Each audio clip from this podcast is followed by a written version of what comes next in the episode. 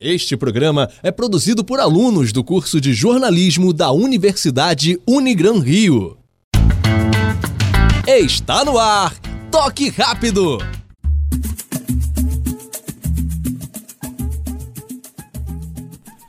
Boa tarde, meu nome é Júlio Velasco e está no ar o Toque Rápido, a sua mesa redonda da rádio Serra Verde 98,7 FM em parceria com a Unigran Rio.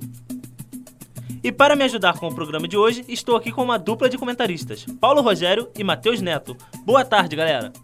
E vamos começar falando do Flamengo. Na tarde de ontem, Abel Braga informou que não será mais técnico do clube rubro-negro e chamou a diretoria de mentirosa e alegou trairagem por parte dos dirigentes. Paulo, até que ponto essa saída conturbada pode afetar a equipe, tendo em vista o carinho que os jogadores tinham pelo Abel Braga? Boa tarde, Júlio. Boa tarde, ouvintes. Acredito que essa saída não vai influenciar muito na forma do Flamengo jogar. Lógico que os, o elenco tinha um carinho muito grande pelo Abel Braga, pôde-se perceber isso no último jogo contra o Atlético Paranaense. No final do jogo, depois da incrível virada do Flamengo, os jogadores abraçaram Abel, mostraram que estavam juntos dele. Com essa saída, os jogadores com certeza ficaram em choque, né, porque o Abel não, não transmitia nenhum sinal de que pediria demissão. Mas eu acho que isso já ficou para trás. O Abel foi bem querido enquanto passou. Agora o Flamengo tem que buscar um novo técnico, um novo desempenho e melhorar a campanha no Brasileirão e até mesmo na Libertadores. É, Paulo, e como você citou, os dirigentes do clube já entraram em contato com o português Jorge Jesus. Esse seria um bom nome para comandar o Flamengo?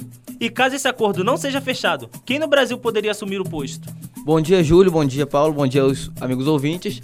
É, no Brasil, realmente, a equipe do Flamengo vai buscar alguns nomes, né? Pode buscar alguns nomes além do Jorge Jesus, que é a primeira opção da equipe rubro-negra. No momento, é, no mercado, a gente tem poucas opções. Tem talvez a volta do Dorival Júnior, mas acredito que não deve voltar, devido ao problema que ele teve pessoal ali com, com alguns jogadores do Flamengo, principalmente o Diego Alves. E tem também o Jair Ventura, o Lisca, é, técnicos assim que podem, de repente, fazer uma diferença é, no conjunto rubro-negro. Mas ainda assim, eu não acho um grande nome, um nome da altura do Flamengo nem da altura do Abel Braga, né? São técnicos ainda que estão começando, o Lisca, o próprio Jair, é, a não ser o Dorival, mas eu acredito que o Dorival não volte. Então agora o Abel Braga já se desligou, já saiu, o Flamengo realmente tem que fechar com o Jorge Jesus até para buscar a reaproximação ali da sua torcida, já que ele já começou a negociação quando o Abel estava lá, agora realmente tem que fechar essa negociação. Bem citado, Matheus. É, você citou alguns técnicos disponíveis no mercado brasileiro, eu concordo com você. São bons técnicos, mas eu acho que nenhum deles está à altura do Flamengo no momento. Todos estão em início de carreira e pegar o Flamengo, um time grande que briga por todos os títulos, pode ser uma pressão muito grande já de cara e eles podem não saber lidar com isso. Eu enxergo o Jorge Jesus realmente como a melhor opção até então. É, por mais que seja um técnico que não esteja acostumado com o Brasil, ele vai ter agora um tempo de parada na Copa América para poder se adaptar e poder ajeitar o elenco da forma que ele quer. É, e mesmo com todos esses nomes, parece que o nome mesmo que vai deixar a torcida enfim satisfeita é o Renato Gaúcho, né? Um namoro que acontece há muito tempo, mas que não engrena, não vai para frente. É verdade, o Renato Gaúcho, que é o nome pedido desde a temporada passada, acreditava-se que ele não ia renovar com o Grêmio, né, para poder assumir o Flamengo, mas acabou que ele renovou por mais uma temporada. Mas no momento eu vejo o nome dele como improvável. Por mais que o Grêmio esteja em má fase, não esteja apresentando seu melhor futebol, o Renato ainda tem muita moral lá dentro e, e não me parece que vá deixar o comando, pelo menos não agora. Quem sabe, ao final deste ano, pode se tornar uma opção plausível. E agora, falando do Vasco da Gama, que por falta de recursos financeiros vai recorrer à base para recompor elenco, a pedido do técnico Vanderlei Luxemburgo, o volante Bruno Gomes e o atacante Thales farão um pedido de avaliação entre os profissionais. Matheus, neste momento delicado do clube, a base pode ser essa válvula de escape? A base do Vasco da Gama é muito forte. Provou esse ano de 2019 que quando foi vice-campeão para o São Paulo na Copa São Paulo Sub-20. Né? Um time muito forte, um time competente, bem treinado também pelo técnico Marcos Valadares. E agora, com a subida desses dois jogadores, possa ser que faça assim uma diferença no elenco do Vasco da Gama, que realmente está muito fragilizado aí, depois da saída do Maxi Lopes também.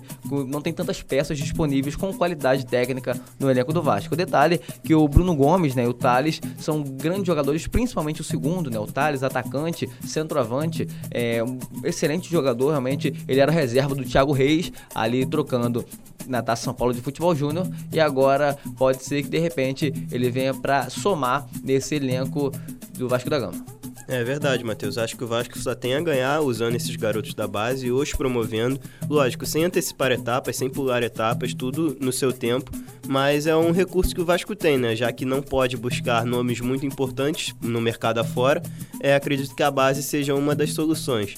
Como você citou, o Thiago Reis vem jogando, entrou bem no, nos jogos que fez no, pelo Carioca até o próprio Lucas Santos mesmo, que foi um dos maiores destaques na Copinha, já entrou, joga frequentemente no time titular do Vasco e pode ser que ele evolua com o passar do tempo, assim como os outros garotos da base também. E agora o assunto é Copa Sul-Americana.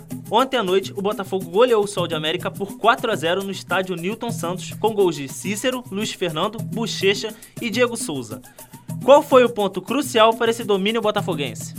Bom, Júlio, na realidade, o número de gols deu-se a quantidade de finalizações da equipe do Botafogo, né? Um volume de jogo muito torrencial da equipe alvinegra dentro do seu estádio, nos seus domínios, contra a frágil equipe do Sol de América. Então, a equipe do Botafogo fez por merecer, goleou, venceu e convenceu e passou mais uma vez para a fase de oitavas de final da Sul-Americana. Queria destacar também que ontem finalmente o Diego Souza marcou, né? Estava vivendo um jejum há muito tempo. Ontem o Botafogo venceu por 4 a 0 ele fechou a goleada do time alvinegro. Ele agora soma um total de 2 gols em 12 jogos, ainda é uma marca muito abaixo, muito aquém pelo que se esperava dele, mas pode ser que esse gol o reanime e faça com que ele volte a ter uma boa fase e só ajude a equipe alvinegra.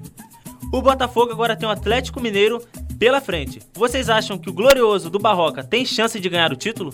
Bom, Júlio, acho que tá um pouquinho cedo pra gente falar de título. É, a gente acabou de entrar nas oitavas de final, né? Acabaram de sair os classificados para essa fase. O Botafogo que vai pegar o Atlético Mineiro. É, acho que o Botafogo, se passar do Atlético Mineiro, acho que tem grande chance de chegar até a final.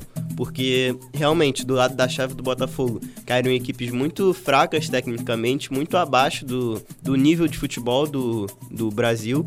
É, então acho que esse confronto entre Galo e Botafogo vai realmente decidir o favorito para chegar à final desse lado do chaveamento.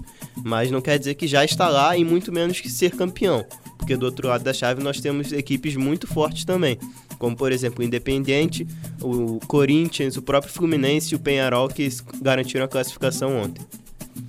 Concordo com o Paulo, realmente é um, é um jogo muito difícil, né? O próximo partido do Botafogo, adversário muito complicado com a equipe do Atlético Mineiro. Passando do Galo, vão enfrentar também outros adversários nas quartas e na semi. E aí sim, lógico, chegando à final, acho que o Glorioso, na realidade, vem bem, vem numa crescente boa com o Barroca. O Barroca tem treinado muito bem o time, mas ainda é muito cedo para falar, porque tecnicamente eu ainda acho o Botafogo um pouco fragilizado com relação ao elenco. A time titular, até que é possível, de repente, aí chegar à final. Mas com relação ao elenco, eu ainda acho um pouco fragilizado. E do outro lado, como muito bem o Paulo citou, tem equipes fortes, equipes que já foram campeões dessa competição, que é o Independente que ganhou, fora é, outras equipes, como o Fluminense, que já foi finalista, né? O Corinthians também é um grande time, o Penharol, enfim, são times muito bons, tradicionais na América, e o Botafogo corre por fora nesse título.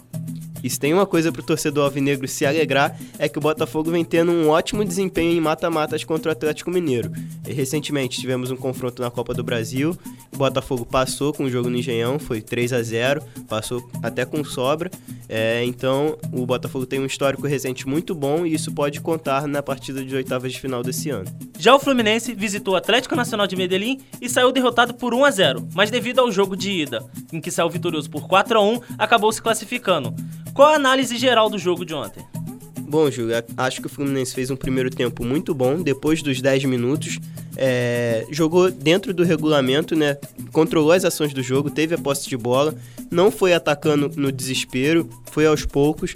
Lógico que a gente tem que sempre ressaltar as oportunidades perdidas, né, pelo tricolor. O Luciano teve uma chance logo depois do Atlético abrir o placar, uma chance inacreditável, ele embaixo do gol, chutou a bola para fora. É realmente um lance inexplicável que poderia ter dado uma tranquilidade para a equipe tricolor. Já no segundo tempo, o Fluminense deu mais a bola para o Atlético Nacional, mas longe de passar sufoco. O Atlético não conseguia chegar à área tricolor, teve 20 finalizações, mas dessas 20, só 4 foram na direção do gol e a maioria delas foi de fora da área, um chute sem direção que não levou perigo nenhum.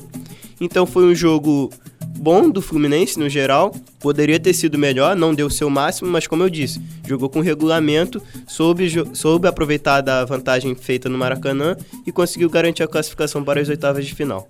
Como vocês citaram do Fluminense, nas oitavas de final, o adversário do clube será o Penharol do Uruguai. Desafio complicado para os comandados de Fernando Diniz, não? Não, Júlio, acho que não. É, a equipe do Penharol, como a gente já assistiu esse ano pela Libertadores, foi do grupo do Flamengo. Ela demonstrou ser muito fraca tecnicamente. Tudo bem que ganhou do Flamengo aqui no Maracanã por 1 a 0 mas foi muito mais demérito do Flamengo do que mérito do Penharol naquele jogo. No próprio jogo no Uruguai, quando o Penharol precisou do resultado, precisava da vitória para se classificar, parecia um time que não tinha recurso, não conseguia chegar ao gol, era muito mais na base do abafa e não conseguia fluir as suas jogadas. E o Fluminense, pelo contrário, vem demonstrando somente evolução no seu futebol, cada vez mais influente, cada vez mais resolvendo melhor as suas ideias e acredito que até as oitavas de final esse o equipe tricolor tem mais a melhorar e pode ser considerado uma favorita contra o Penharol, por mais que a, a tradição da equipe uruguaia conte, como sempre, né? É uma equipe muito campeã, muito tradicional na América, tem que sempre ter o respeito, mas analisando peça por peça, eu acho que o elenco do Fluminense é superior. Falando do Penharol, né, realmente, como o Paulo citou, uma equipe muito forte, é, tradicionalmente falando, né, com relação à história do futebol. Mas esse time, principalmente do Penharol, não demonstra sua força tradicional. Né, é um time muito fragilizado, um time que não tem tanto recurso técnico. Porém, ainda assim, fez 4 pontos diante do Flamengo. Venceu no Maracanã de 1 a 0 e empatou de 0 a 0 nos seus domínios. Lógico que no segundo jogo mostrou que não tinha tanto poderio ofensivo, mas é um time muito bom, eh, se tratando da parte tática e principalmente ele joga muito recuado esperando o Fluminense, com certeza deve ser dessa forma, assim como jogou no Maracanã diante do Flamengo, e ali aos 43 do segundo tempo ele foi lá e fez 1 a 0 garantindo a vitória. Então o Fluminense tem que entrar atento realmente em todo o decorrer da partida, enfim, dos dois jogos principalmente, porque tecnicamente o Fluminense é melhor, mas ainda assim o time do Penharol é um time mais tradicional em competições sul-americanas.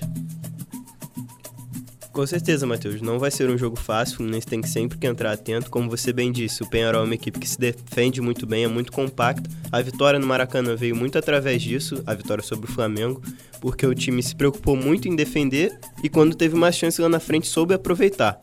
É... E relembrando um pouquinho do histórico recente do Penharol contra times brasileiros, ano passado o Penharol enfrentou o Atlético Paranaense, que é o atual campeão da Sul-Americana, e foi massacrado pela equipe rubro-negra, inclusive tomando de 4 a 0 em seus domínios. É, também agora enfrentou o Flamengo, né? Por mais que não tenha perdido nenhum jogo para o Flamengo, acabou ficando de fora do grupo, não se classificou para as oitavas da Libertadores. E se a gente voltar um pouquinho mais, teve a final da Libertadores contra o Santos de Neymar, né? que o Penharol também não se deu bem, foi, acabou sendo vice-campeão. Então é um histórico recente muito ruim do Penharol contra as equipes brasileiras e o Fluminense tem tudo para se aproveitar desse fato. E por hoje é isso, pessoal. Chegamos ao fim do Toque Rápido, sua mesa redonda da Rádio Serra Verde 98,7 FM em parceria com a Unigran Rio. Muito obrigado a você que nos acompanhou e até a próxima.